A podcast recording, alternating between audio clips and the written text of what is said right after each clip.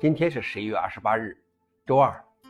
本期是另一个中国银河观察第一千一百九十九期，我是主持人银河老王。今天的观察如下：第一条，把名字写到宇宙飞船上，它将在二零三零年到达木星。二零二四年，一艘新的宇宙飞船将驶向木星，试图了解木星的卫星木卫二是否能够孕育生命。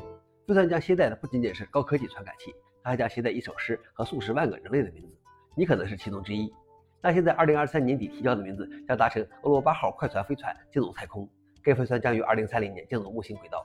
这些名字最终将以微缩文字的形式印制在一角硬币大小的微型切片上，然后连接到一块刻有诗歌的金属板上。这块金属板将伴随飞船一起飞行。目前已经提交了将近一百万个名字，中国大约提交了一万六千多个名字。消息来源：MSN。老王点评：说不定这个名字是你在这个世界上所遗留的最长痕迹，除了 GitHub 笔记仓库。第二条是，AWS 正在试验一种可以解决关键量子计算问题的芯片。AWS 在 Re:Invent 大会上宣布，这种新芯片有助于找出如何纠正在处理量子计算查询时偶尔出现的错误，比如将二进制代码从一翻转为零。如果量子计算错误得到缓解，就能为更为实用的量子计算铺平道路。AWS 称，这款芯片代表了量子计算纠错的重要一步。消息来源：Work。